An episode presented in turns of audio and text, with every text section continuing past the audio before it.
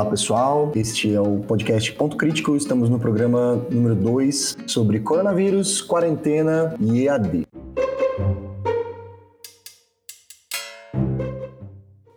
A educação à distância, também conhecida pela sigla EAD, é uma modalidade de ensino em que professores e alunos não precisam estar fisicamente no mesmo ambiente e ao mesmo tempo para que ocorra o processo de aprendizagem. A educação à distância virou pauta nos últimos dias e é uma verdade que, com a ajuda da tecnologia, vem tornando a educação cada vez mais acessível à sociedade. Ela chegou no Brasil em meados de 1910, no início do século XX, através de uma modalidade de ensino por correspondência, praticada bastante na Europa, e oficializada com a promulgação do Código Brasileiro de Comunicações, através do decreto número 236/67 de 1967, e também com a Lei de Diretrizes e Bases da Educação, conhecida como LDB, em 1970, que possibilitou que o ensino supletivo fosse ministrado utilizando-se da tecnologia do rádio e da televisão, além já do estabelecido via correspondência.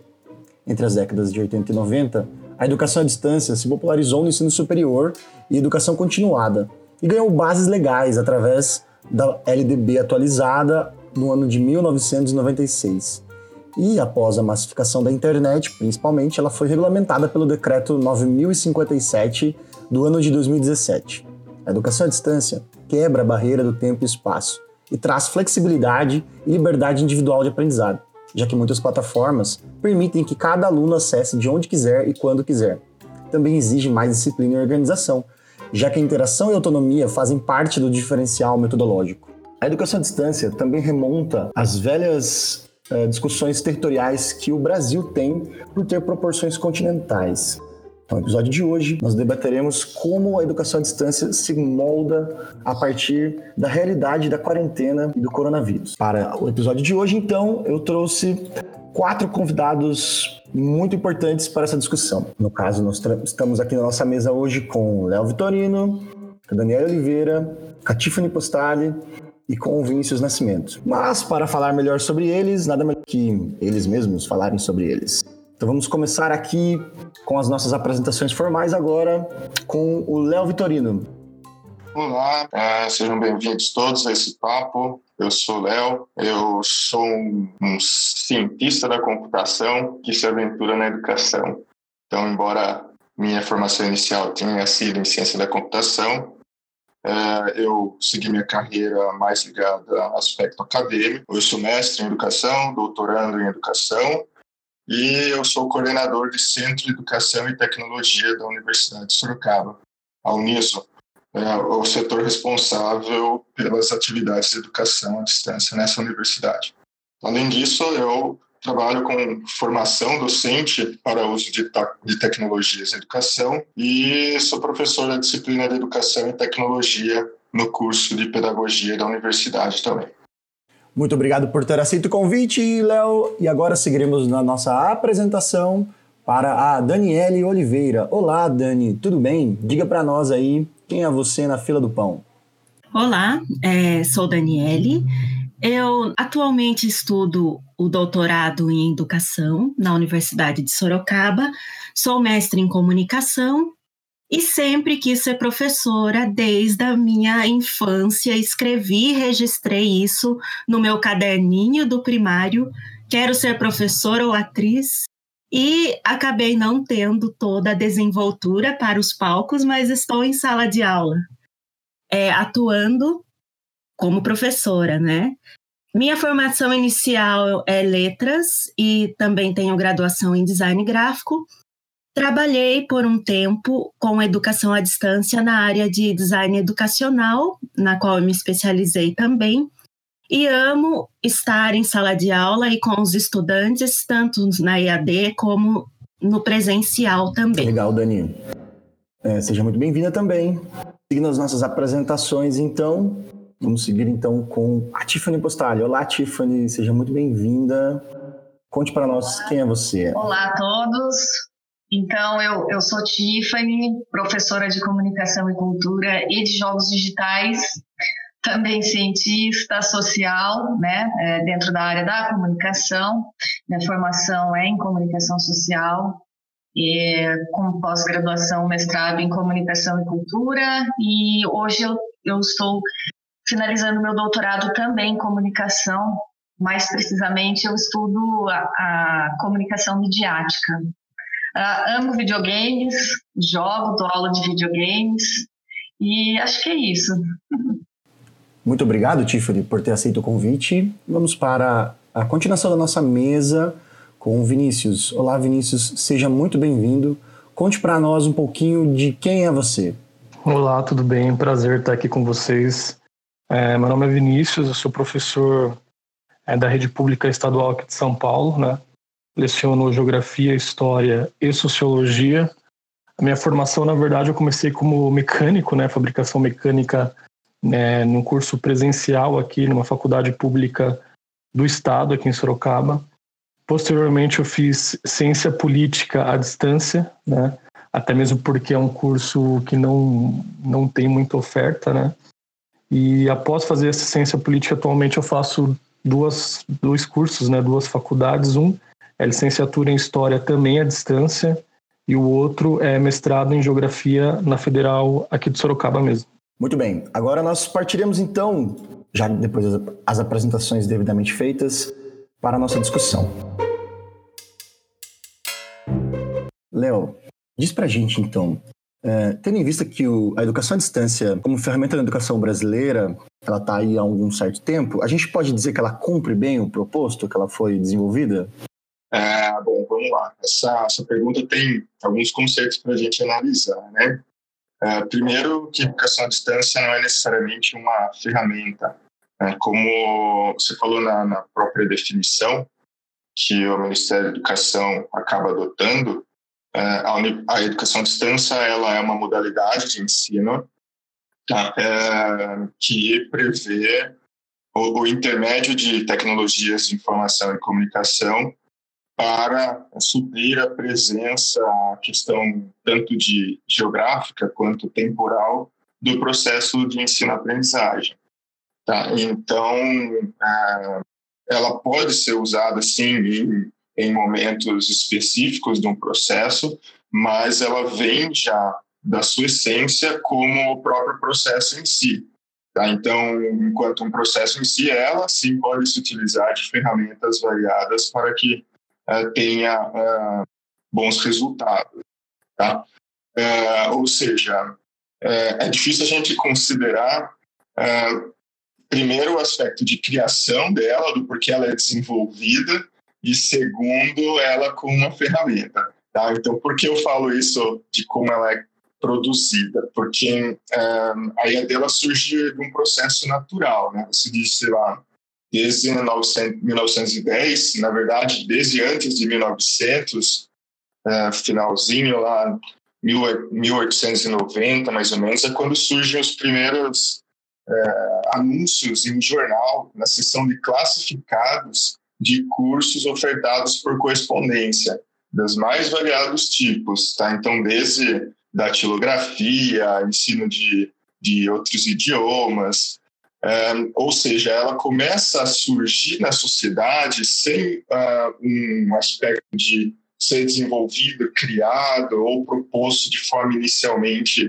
de uma forma organizada, mas sim pela adaptação das ferramentas ou das tecnologias que existem ao seu tempo de informação uh, para os fins pedagógicos. Tá? Então, tanto que a própria evolução da EAD no Brasil ela acompanha justamente a evolução dessas ferramentas, dessas tecnologias de informação e comunicação, passando da correspondência para o rádio, do rádio para a TV, é, da TV aí sim para a internet, né? para o computador e a internet de uma forma mais, mais efetiva nos últimos anos. Tá? Então, se a gente analisar o nosso cenário aqui brasileiro, né, é, nós temos vários aspectos para poder considerar, para ver se ela cumpre bem ou não. Tá? O primeiro que, que perpassa, que provavelmente eu volte a falar sobre isso em outros momentos dessa fala hoje, é em relação ao que é o modelo mental que nós temos sobre é, uma sala de aula, sobre professor, sobre aluno.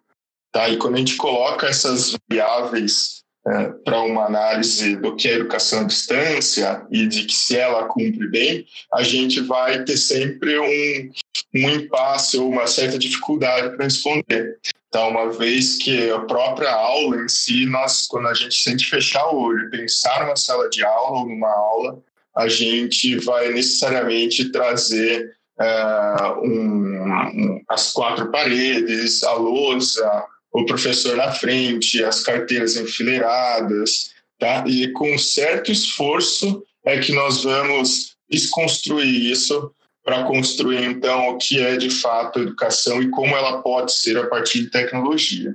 Tá? É, em outro aspecto, quando a gente coloca na realidade brasileira, é que hoje, estando é, concentrado na internet é, e concentrado em computadores, é, pela própria grandeza territorial que nós temos e as diferentes situações é, sociais que a, aqui do nosso Brasil, a gente se depara com um grande, é, um grande buraco que existe, talvez, é, nessas diversas classes sociais, com acesso ou sem acesso a essas tecnologias, tá? e muitas vezes é, fazendo com que essa, essa diferença social ela prejudique a própria expansão.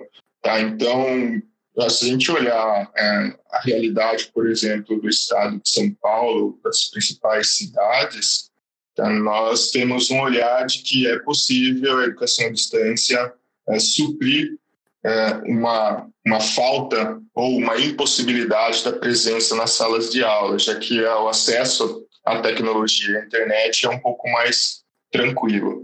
Agora, se a gente vai mais próximo às periferias, uh, e em outras regiões do nosso país, uh, que, não, que às vezes a gente não tem nem uma estrutura básica de saneamento, uh, e quanto menos o acesso à internet, aí a gente começa a questionar de que forma que essa, que essa modalidade ela pode ser é, observada como tão democrática em relação ao acesso à educação de fato. Tá? Então, são vários aspectos para se observar. Em termos didáticos, só para complementar, eu falo muito, tá? mas. Estamos aí para isso. ah, legal. Em termos didáticos, aí é outro, a outra questão para a gente analisar. Tá? Uh, porque nós temos, na maior parte dos professores que ainda estão em atuação, em todos os níveis de ensino, uh, professores que não foram formados com o uso dessas tecnologias. Então, é existe às vezes uma dificuldade, tanto na ordem técnica de manipulação dessas tecnologias, quanto principalmente aí de uma forma mais efetiva e preocupante, é, de forma didática apoiada pelas tecnologias. Tá? Então, muito do que se desenvolve em sala de aula está muito distante Tá? Não é à toa que até poucos anos atrás, por exemplo, no estado de São Paulo, a gente tinha uma lei é, de que não podia entrar com celular em sala de aula.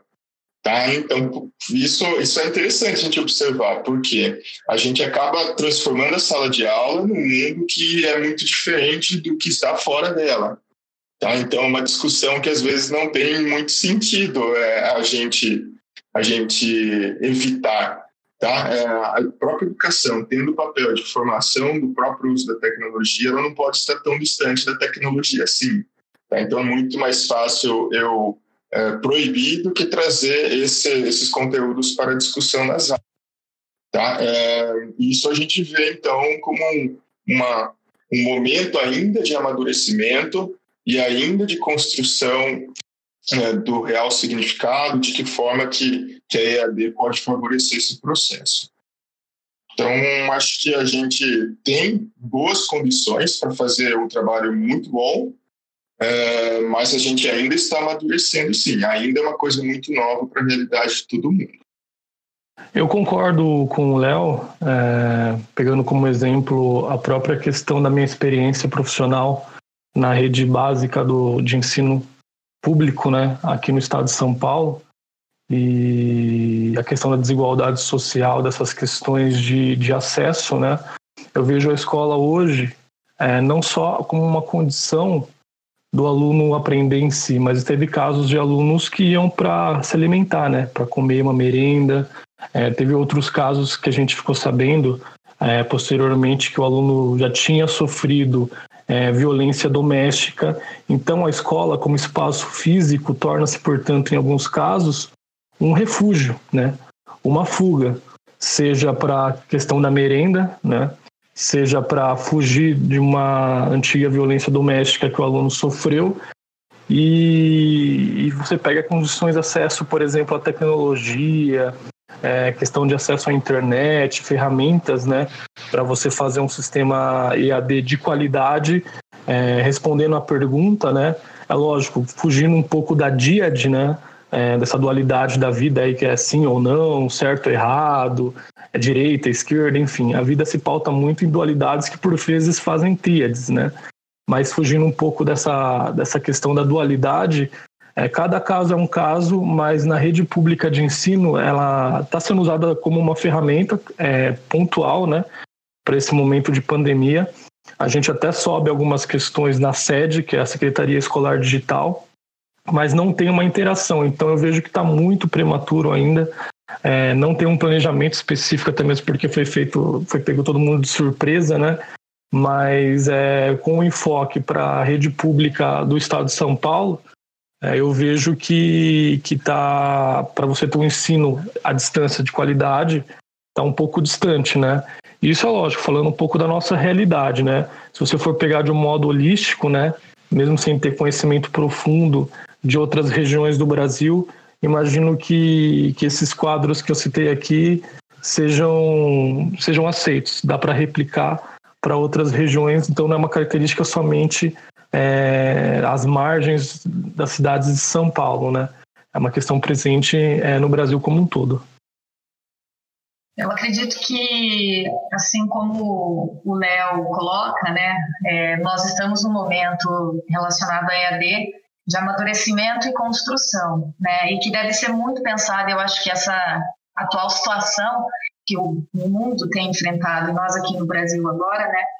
Faz com que a gente reflita de fato construção e essas falhas também, né? Porque quando, quando a gente pensa a nossa realidade aqui regional, né, é, é, Sorocaba como região metropolitana, muitas cidades, pessoas de muitas cidades vêm em busca de ensino, sobretudo superior, na cidade de Sorocaba, né? E nem sempre essas pessoas conseguem se deslocar. Então, nós temos um ponto positivo com relação a, ao desenvolvimento da EAD, que é atender a uma, uma, uma uma parcela enorme de, de pessoas que não, não teriam condições de estar efetivamente dentro de uma sala de aula por conta de, de mobilidade, entre outros fatores, mas temos também a questão é, do acesso à tecnologia, né, a, a, a, ao sinal de internet e tudo mais. Então, outras questões, né? É, é mais, eu vejo esse momento um momento para a gente olhar, inclusive, para o desenvolvimento é, da própria educação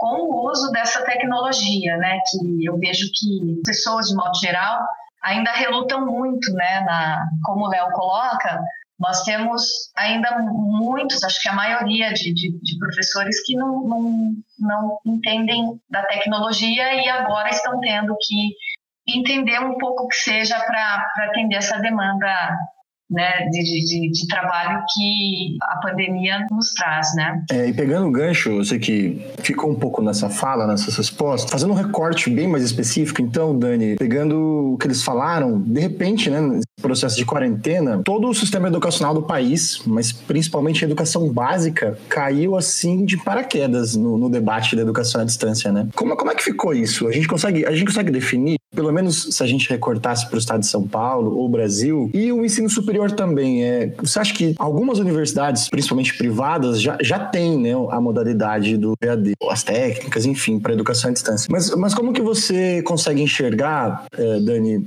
nesse processo da quarentena? Como é que ficou tudo isso? Tanto as instituições quanto esses profissionais? É, primariamente, o Léo acabou tocando nessa questão quando ele disse é, sobre a questão, primeiro, do acesso aos recursos tecnológicos. É, pensando então na sua pergunta, se a gente considerar o acesso aos recursos tecnológicos, a gente não poderia afirmar que todas as escolas, nem da educação básica e nem do ensino superior, estariam preparadas para desenvolver a metodologia AD de uma maneira é, satisfatória, né?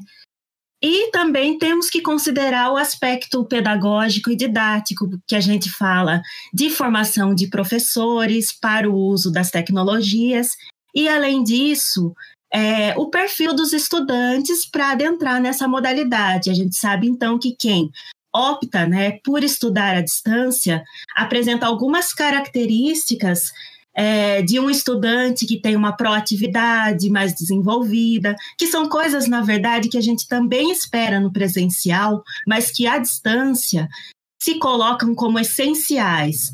A questão de saber organizar os horários para os seus estudos, de conseguir é, construir o seu próprio roteiro de aprendizagem isso para a questão do estudante. E para o lado do professor, é sair do seu papel de mero transmissor dos conhecimentos e se transformar em um mediador desses processos, em alguém que constrói, em alguém que dialoga, em alguém que coloca também o estudante em evidência. Por isso que às vezes a gente pode dizer que não é, estávamos preparados, primeiro pela questão tecnológica, acessibilidade a esses recursos, e segundo, pela visão que a gente tem de aula é, enquanto uma aula que é meramente expositiva e não um conjunto de atividades. Então, nós chegamos com um horário demarcado em uma sala de aula e falamos por um determinado tempo, passamos uma atividade, eventualmente, às vezes não passamos, e temos uma visão de certa forma, é, fechada do que seria uma aula.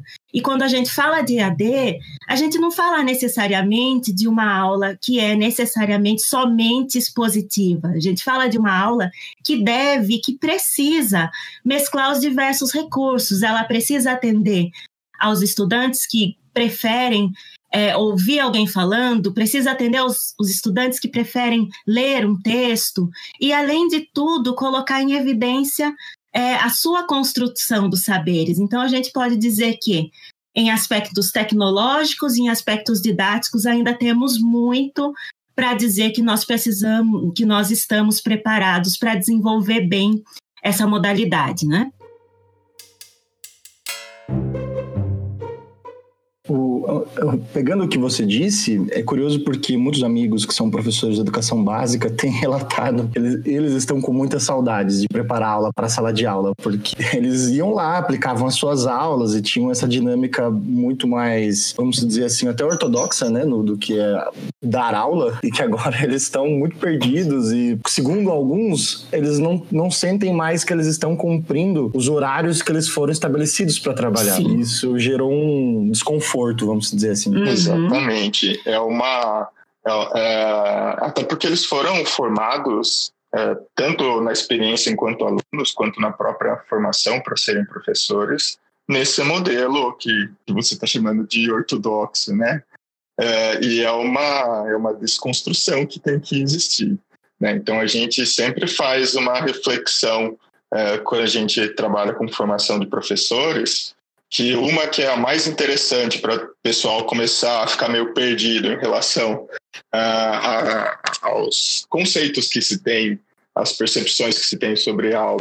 Tá? Então, por exemplo, quando a gente pergunta pro professor o que é uma hora aula ou o que é uh, o que são quatro horas aulas que geralmente o professor fica com os estudantes no ensino superior em uma, em uma manhã, uh, e como que ele transforma essas quatro horas aulas em uma em quatro horas aulas à distância.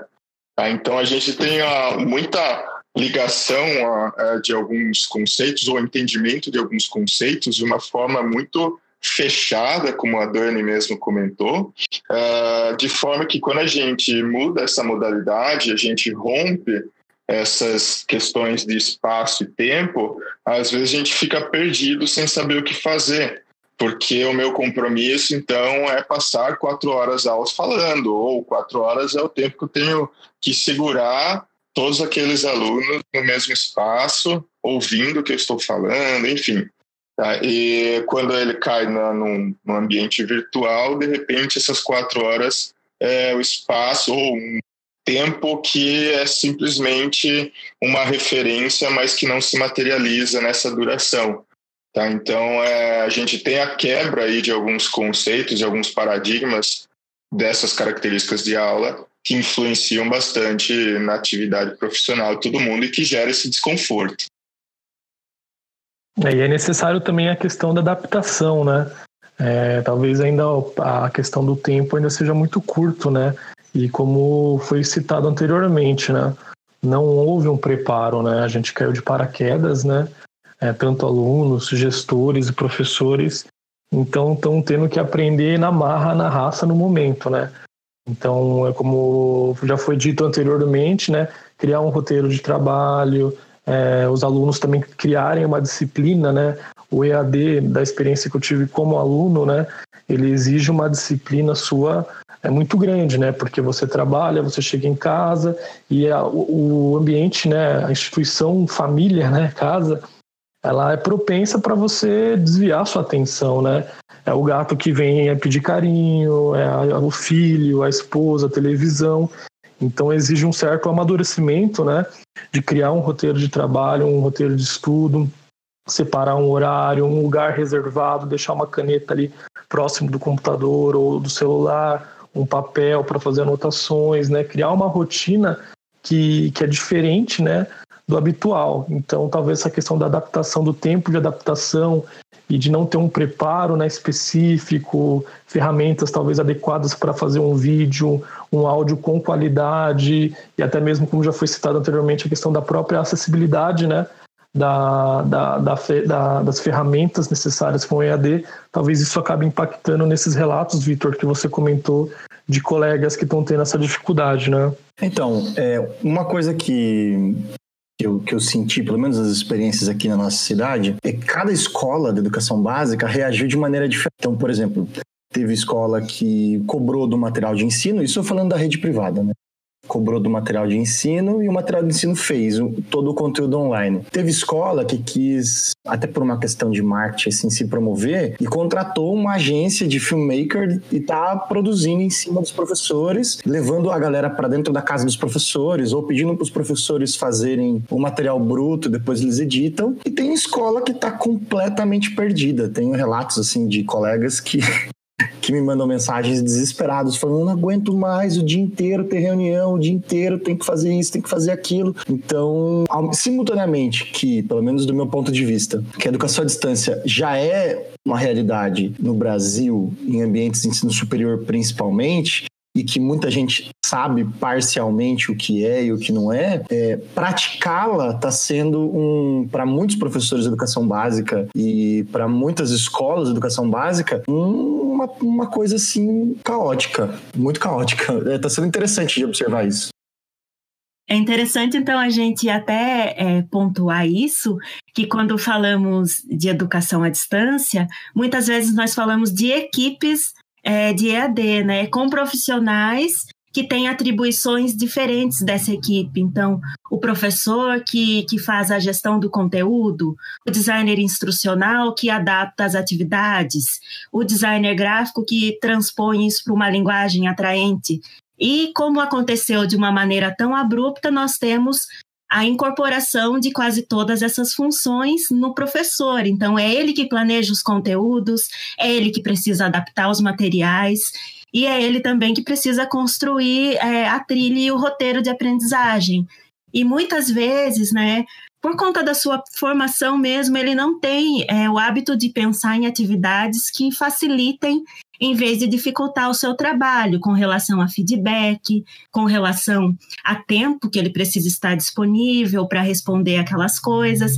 Por isso que eu acho que a gente está é, é, tá sofrendo tanto com isso, primeiro pela nossa formação não ter essas características de formação, e segundo, por, por em, em muitos contextos temos que incorporar todas essas funções que deveriam ser desempenhadas por figuras diferentes no contexto da educação à distância, né? Bom, é, vou falar um pouquinho sobre a minha experiência com tudo isso.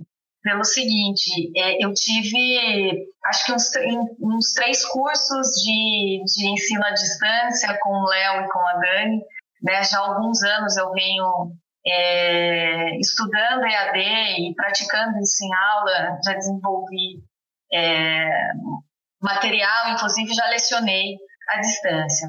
É, eu tenho dificuldades nesse contexto é, da pandemia, né, para conseguir administrar todas as turmas. Então, é, só agora, duas semanas trabalhando à distância, eu consegui chegar do que para mim funciona como ah, uma metodologia é, mais adequada minha, ao meu conhecimento sobre a tecnologia, porque essa é uma questão muito é, importante que a gente precisa levar em consideração professores, né? E aqui eu estou falando do, do, do, de cursos em geral, mas a minha experiência no, no curso superior. Mas é, nós temos muitos professores que é, não têm ainda um, uma uh, um conhecimento sobre produção de vídeo, né? Eu mesmo não tinha, eu tive que ir atrás, ou mexer no OBS, é, streamar a coisa, ou até mesmo mexer no Discord. Então, é, a primeira semana foi uma semana de aprendizado, porque eu tive que aprender e receber muita ajuda, inclusive de alunos, é, para aprender a mexer em ferramentas que eu nunca achei que fosse mexer, né? E depois uma outra questão, pensar o que o que o, a, se colocou agora há pouco, né? É, o tempo, o Léo falou, né? Qual é o tempo? Eu vou ficar quatro horas na frente do computador dando uma aula é, ao vivo ou por videoconferência? Como que eu vou trabalhar isso? Aí eu cheguei a, um, a um, uma metodologia, né? Então, é, eu consigo, vou, vou, voltar a repetir por conta do, do, acesso à tecnologia, a gravar um vídeo ao vivo, só que de uma hora só. Eu, eu passo a aula em uma hora, né? Depois deixo os textos, as atividades e fico à disposição dos alunos durante todo o tempo da aula para que eles tirem dúvidas comigo, né? Então, é, é, essa é uma metodologia, mas depois bater a cabeça. Eu digo, eu que já tinha uma ideia do que era o ambiente AD, né? Agora, imagina o pessoal de, de, de outras modalidades de educação, quanto devem estar sofrendo é, para trabalhar com elas, né? Então, isso tudo deve ser muito bem pensado, né? É, enfim, é, essa é a minha experiência. Então, por exemplo, aulas que eu tenho mais de uma turma. Eu fiz ao vivo com uma turma, então o vídeo durou uma hora. Eu vou disponibilizar esse vídeo para outra turma, que é a mesma disciplina, e depois vou ficar disponível para dúvidas online, né? Através de, de ferramentas que o professor é, achar mais adequado. Né? Mas é, o que eu quero dizer é que a gente está aprendendo ainda, né? Até quem, quem, quem já mexe com a, com a ferramenta está aprendendo.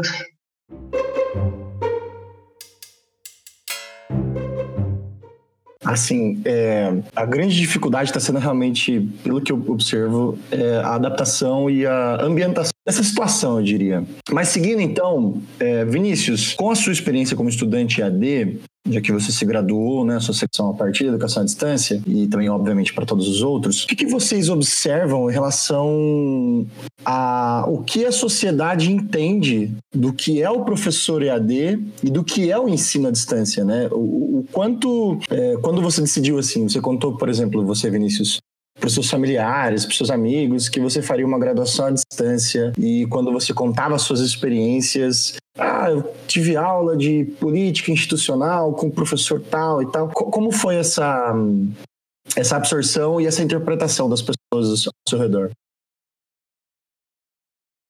Bom, é difícil falar assim de um modo geral pela sociedade, né? É, eu posso falar de uma percepção, né, fenomenológica minha, né? mas é muito amplo, né? A gente fala o que, que a sociedade pensa do professor EAD, né?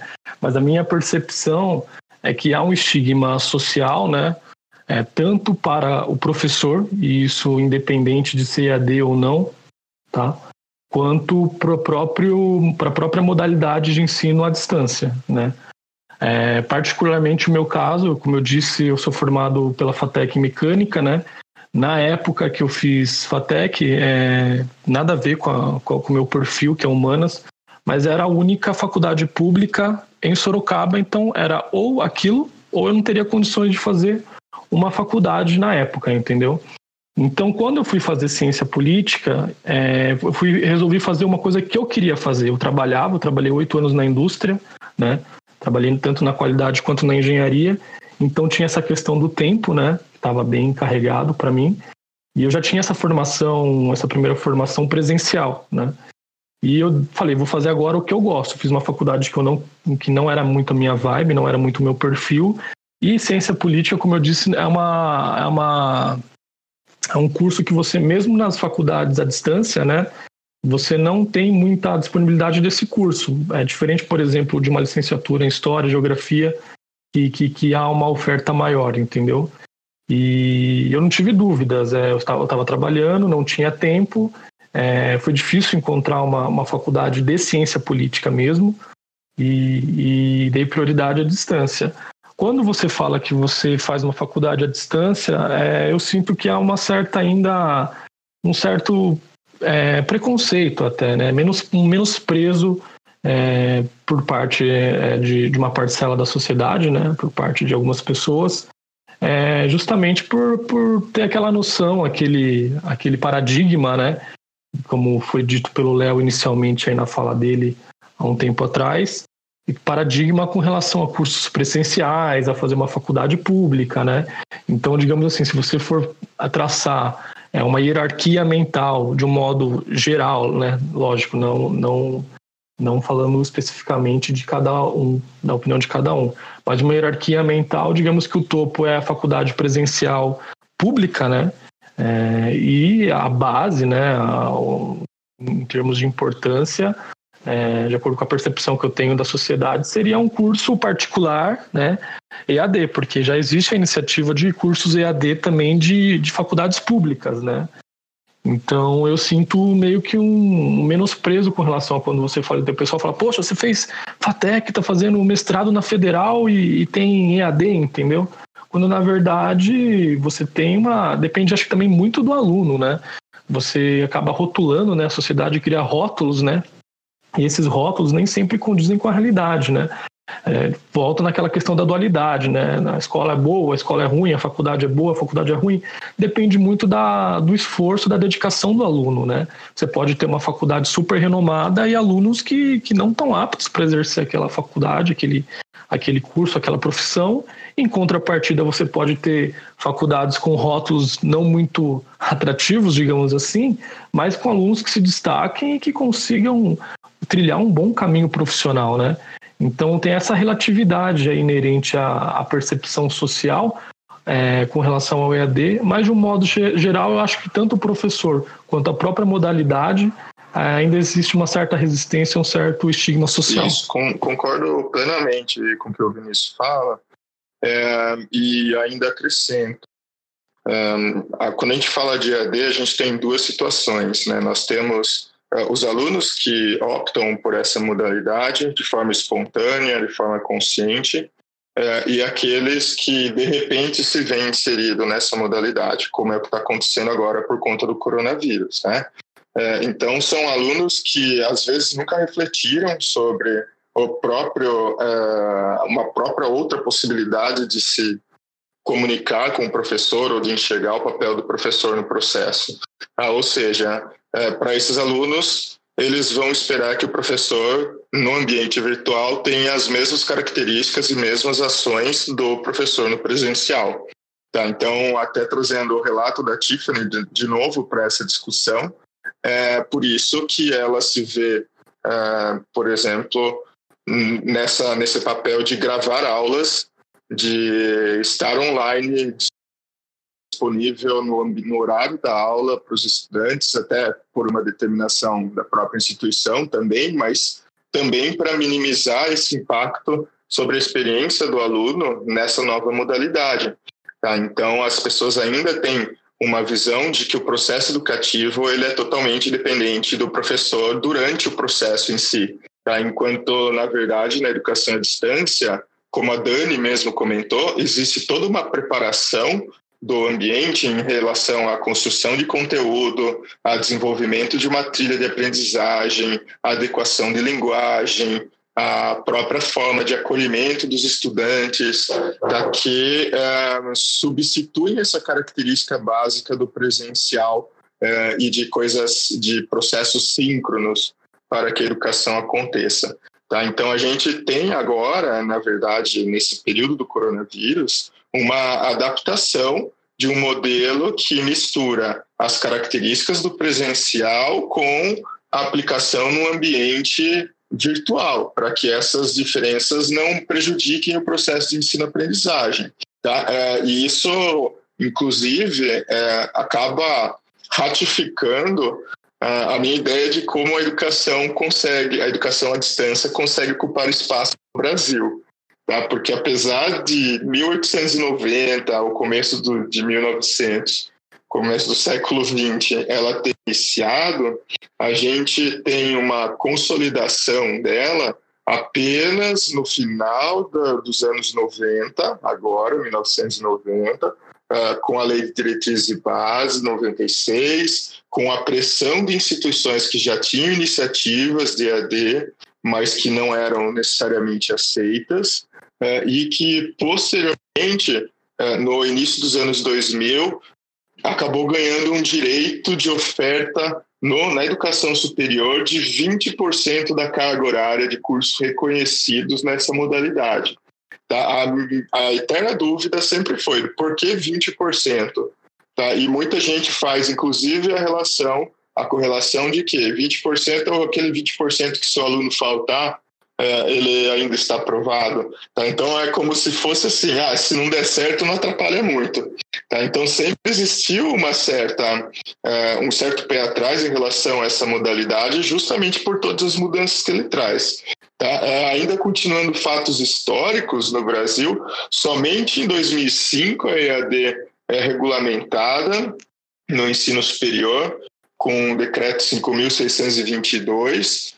E que ele foi ainda uh, decretado, ainda houve esse decreto, para atender uma outra demanda emergencial, de uma forma paliativa, que é justamente a formação de professores. Tá? Então, professores do ensino básico, que, que a gente sabe que é um grande problema na nossa sociedade, é, e que então foi criado esse decreto para que a iniciativa da Universidade Aberta do Brasil atuasse principalmente na formação de professores para atender essa demanda que não era da própria educação à distância, mas do, do Brasil em geral. Tá? Então já surge de uma forma um tanto quanto paliativa essa, essa modalidade. Tá? E, novamente, ela, depois que se estabiliza, primeiro se estabelece, se estabiliza, vai alcançando um outro patamar de busca por, pelas diversas crises que nós temos, pelo custo ser um pouco menor,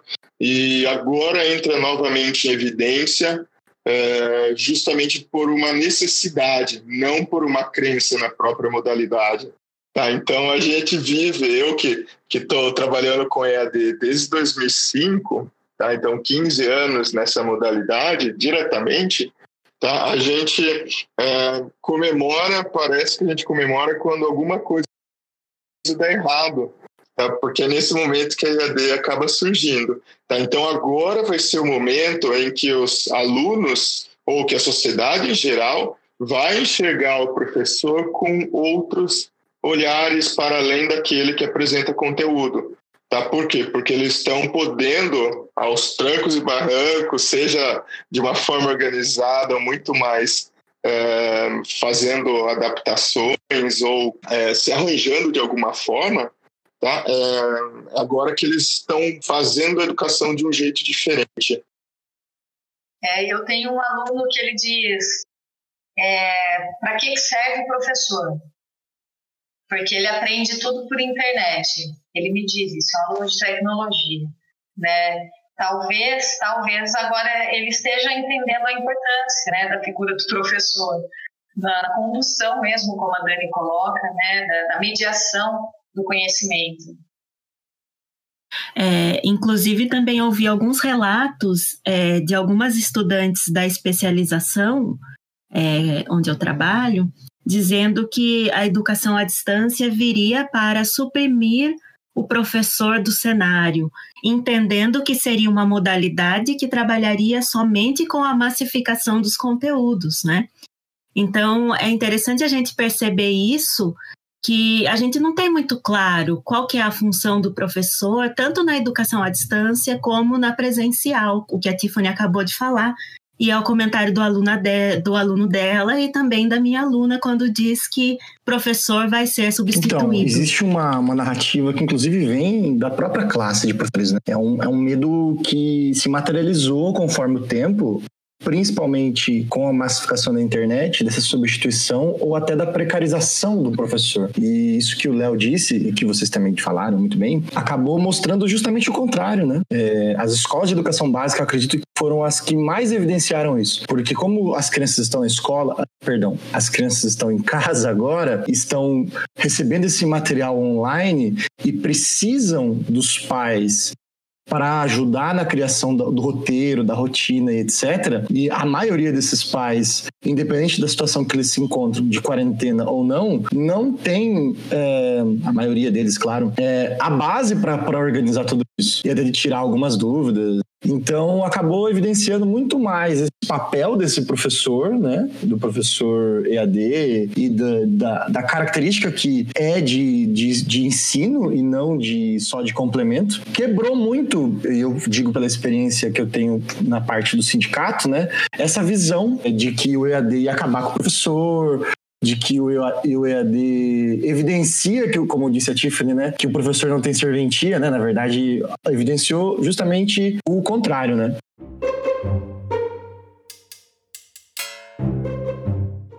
Bom, gente, a gente vai para a última pergunta então, que é o seguinte, né? E ela vai ser direcionada inicialmente para a professora Tiffany. E tem muito a ver do que a gente está falando agora, né? Na verdade, é, você acredita que um dia o, o, ensino à distância ele pode substituir em definitivo essa educação presencial? Você acredita que dentro dessas experiências que a gente está tendo agora, que aliás é uma reflexão de muita gente do que será o um mundo pós-coronavírus, né? Um mundo pós-quarentena pandêmica. Você acredita que nesse pós-mundo de pandemia, o EAD ele tui ou até mesmo um futuro mais distante, ele substituirá em definitivo a educação presencial? Veja bem, primeiro, a gente precisa entender a questão da acessibilidade já colocada anteriormente, né? Então, eu penso que falta muito ainda uh, para que a gente consiga é, se fosse substituir a educação né, por um, por uma, pela modalidade à distância, é, seria é, estaríamos muito distante disso, pelo menos a, a disso, a partir do, da minha visão, né? Por conta mesmo de acesso à tecnologia, é, de modo geral. É, segundo, né? Isso tudo está trazendo à tona a importância do professor. Né? Eu penso o seguinte: é, essa pandemia a respeito da educação está fazendo é, com que nós professores e alunos e administradores de modo geral, que a gente perceba né, a, a, a, importância do uso das novas tecnologias no ensino, mas não uma substituição. Eu acho que isso é um, um esclarecimento de discussões que estavam acontecendo recentemente, né? É, o professor aprende-se pela internet, então a gente vê que não é bem assim. A figura do professor é muito importante. Eu acredito que EAD pode suprir algumas questões com relação a, a, a acesso também, como eu coloquei anteriormente, é, aos espaços físicos, quando não há possibilidade de você ir até um local, mas eu acho que ela será muito mais utilizada de forma mesclada, eu quero dizer. Né? Então, não dá mais só para chegar na sala de aula, dar aula e pronto. A gente tem muitos recursos para trabalhar aí é, é, de forma mesclada. Então, eu penso é, dessa forma, né? Vai existir mais, eu acho que vai desenvolver ainda com mais força a, a educação à distância, mas a educação presencial terá que se re, reinventar, né? Também porque a gente não pode esquecer que no, no ensino superior é, a manipulação de produtos, objetos, as interações humanas, elas são também muito importantes e necessárias. É, eu também acho que tem aí um longo caminho ainda a ser percorrido, né? É, pegando um pouco o que o Léo falou, né, voltando para a questão histórica, a gente tem que lembrar que as disciplinas tradicionais, tal como a gente conhece hoje, né, essa questão da institucionalização das disciplinas, né, surgiu no século XIX, né, e com um forte apelo com relação ao positivismo. E com o passar do tempo, né, do século XIX até agora, o século XXI, a atualidade, houve alterações, a inclusão da, da interdisciplinaridade, né, a inclusão da cultura, né. Então tem um avanço, tem uma evolução natural aí das disciplinas como a gente conhece hoje e que o processo EAD, né, vai vai sofrer também, né, um amadurecimento com o tempo, tal. Se você for pegar a própria institucionalização do EAD, tal como o Léo falou, né, até, até hoje tem muito pouco tempo, né? Então tem essa questão histórica do amadurecimento da própria disciplina, tem também o fator, né? Você fala na pergunta em substituir em definitivo a educação presencial. A gente não pode esquecer um fator é, importantíssimo que é se socializar, né? O, o, o ser humano, né? O homem é um animal social, né? Como já dizia o filósofo. Então essa questão de ser um animal social, né? A gente não vai perder com, com a questão do EAD. E uma terceira questão que eu gostaria de pontuar também é a questão da prática, né? É, você não, não vai fazer só uma questão meramente teórica, virtual. Né? Você pega um curso aí, por exemplo, as licenciaturas, você tem que estar no, no chão da escola ali, né? Na sala de aula, você tem que fazer o estágio. Né? Se for expandir, né? Por exemplo, eu fiz curso mecânica, né? Então a parte do laboratório, né, da oficina em si, é essencial. Como você vai mexer em um, CNC, o que é um torno convencional, né, uma fresa, uma lima, fazer uma ajustagem de uma peça. Então eu acredito que o AD ele, ele vai cada vez mais crescer, é, pensando em Brasil, né? E, mas essa questão da institucionalização vai ser com o tempo, né, um amadurecimento, criar uma disciplina e tal, a questão da socialização do, dos próprios indivíduos e a questão da prática que não, que não vai se perder, né? Então você vai ter a questão teórica, o uso das ferramentas tecnológicas no processo EAD, mas para você se formar um engenheiro, para você fazer um, se formar um professor, você vai ter que ter a prática, né? Então esses três fatores me levam a crer que ele não vai, não vai substituir em definitivo a educação presencial né? Sim, é, é, eu concordo com a fala de vocês dois. Também acredito que se a gente considerar a EAD enquanto um produto de inovação nesse contexto da educação, ela nunca poderia atingir o nível da inovação disruptiva, aquela que suprime completamente as características da educação enquanto for estudada e praticada anteriormente. A gente pode dizer, então, na, da incorporação de novas possibilidades e de uma tendência muito forte para o híbrido, ou seja, da mesclagem de coisas que dialogam é, com o presencial e dialogam com o que, a, o que a ferramenta pode trazer enquanto possibilidade para a gente aprender e construir os saberes. Hum, isso mesmo, pessoal. E eu vou contestar um pouquinho, assustar o pessoal, é, mas eu tenho a minha opinião sobre EAD. Tá? EAD vai acabar. Tá? É, a educação à distância está muito perto do fim, é, mas não porque a educação presencial vai prevalecer. É, pelo contrário, tá? essa mesclagem que os três acabaram falando, Tiffany, Vinícius e Dani, é, para esse modelo híbrido, vai fazer com que a gente enxergue a educação é, de uma forma única, Tá? Então, independente se acontece à distância ou não, o processo de educação está, está acontecendo. Então, às vezes, nós temos algum certo prejuízo, muito mais pelo rótulo é, à distância do que, de fato, pela qualidade do que é feito. Tá? Então, talvez o sumiço desse rótulo, o desaparecimento do rótulo à distância, é o que qualifique essas propostas que nós estamos fazendo sem presença uh, e de forma assíncrona, né? então rompendo espaço e tempo, tá? como um processo muito natural dentro da educação, assim como já é em todas as outras grandes áreas da, da nossa vida. Tá? A gente se relaciona por intermédio de tecnologias, a gente produz e consome conteúdos é, por intermédio das tecnologias de, de, informação e comunicação.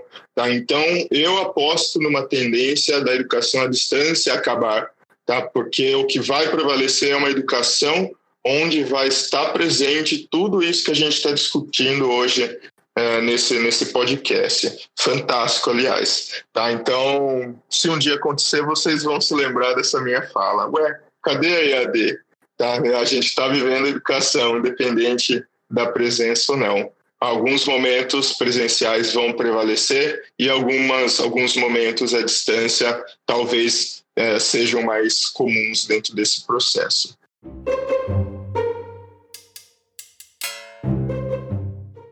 É, excelente reflexão, Léo. Inclusive, muito obrigado por trazer esse ponto e mais do que obrigado a vocês, Dani, Tiffany, Vinícius. É, nós vamos ficando por aqui, deixar vocês fazerem suas considerações finais, mas basicamente, iniciando essas considerações, eu só tenho a agradecer pela contribuição de todos. Muito obrigado por se disponibilizarem a falar sobre isso neste espaço. E é isso. Dani, tem algo a dizer suas considerações? Ah, eu gostaria de agradecer pelo convite e mais do que é, o convite, a, a, oportunidade de estar com pessoas que têm praticado educação, independente de educação à distância ou presencial, e, e poder também colocar à tona essa discussão para que a gente possa refletir um pouquinho sobre o que a gente vive. Então, eu só tenho a agradecer mesmo pela oportunidade. Ah, obrigado. Vinícius, algo a dizer suas considerações? Não, gostaria de agradecer também a participação, parabenizar você pelo podcast e pela iniciativa, muito importante, né? ainda mais em, em, em, tempos de isolamento social e tudo mais. E é isso, eu acho que a questão do rótulo do EAD ainda é marcante, e, mas ela não está dissociada da evolução social. Então, acho que a questão, a distância em si, como foi comentado aqui, uma questão híbrida, até, vai acompanhar o desenvolvimento da sociedade aí e da tecnologia, né? Então, é, até que ponto que vai sumir ou se complementar com a presencial, ainda não, não vejo tão claro assim. Mas é uma questão de, de amadurecimento mesmo e adaptação, né? Tiffany, obrigado por ter aceito esse convite.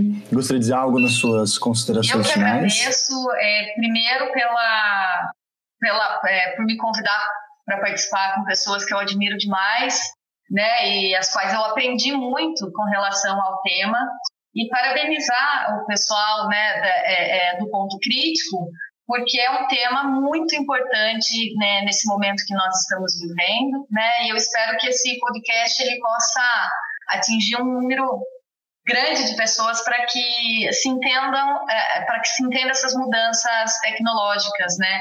E a fala do Léo foi para mim assim significativa para encerrar é, esse podcast, né? A gente não, logo não vai mais ficar separando aquilo que é, é, digital do cotidiano, porque faz tudo parte do cotidiano mesmo, né? É isso aí. Obrigado, obrigado, Tiffany. Léo, então você agora é o último. Putz, que responsa, hein? Primeiro, agradeço, Vitor, o convite. Tamara também, que está escondidinha aí. Agradeço bastante é, é, ter participado. Também, para mim, é uma honra gigante ter discutido aí com, com vocês, pessoas também que eu admiro muito. É um assunto que, que tem sido a pauta da minha vida profissional. Só quando a gente identifica uma responsabilidade na vida, para você lutar a favor, acreditar, enfim. É, a IAD tem sido isso, tem significado isso na minha vida, sabe? Então, só para fechar, é uma proposta de reflexão mesmo, é, que, que o podcast Ponto Crítico está proporcionando para as pessoas, tá? para que se situem em relação às uh, ao que a realidade tem mostrado na sua vida profissional, na sua vida de estudante, no seu desenvolvimento, até para a gente enxergar essas tecnologias para além das razões de entretenimento pelas quais a gente está acostumado a utilizar, mas para que a gente alcance nelas uh, uma, uma real, real mudança na nossa vida, né? A gente fala muito hoje em dia em letramento digital, então, identifiquem nessas tecnologias e nas características delas as formas para que, além do uso é, comum que as pessoas fazem para um uso bem consciente, crítico e que de fato represente uma grande mudança na vida dos seus usuários. Tá? Então, brigadão, é, que a gente vença essa quarentena aí, é, explorando o máximo do que essa tecnologia nos pode oferecer. Legal. Nós vamos encerrando então nosso episódio número 2, Coronavírus, Quarentena e Educação à Distância. Eu sou o Victor Falasca. Se inscrevam no nosso canal no Spotify ou no Deezer, no YouTube, em todas as redes sociais possíveis. E é isso, galera. Até mais e tchau!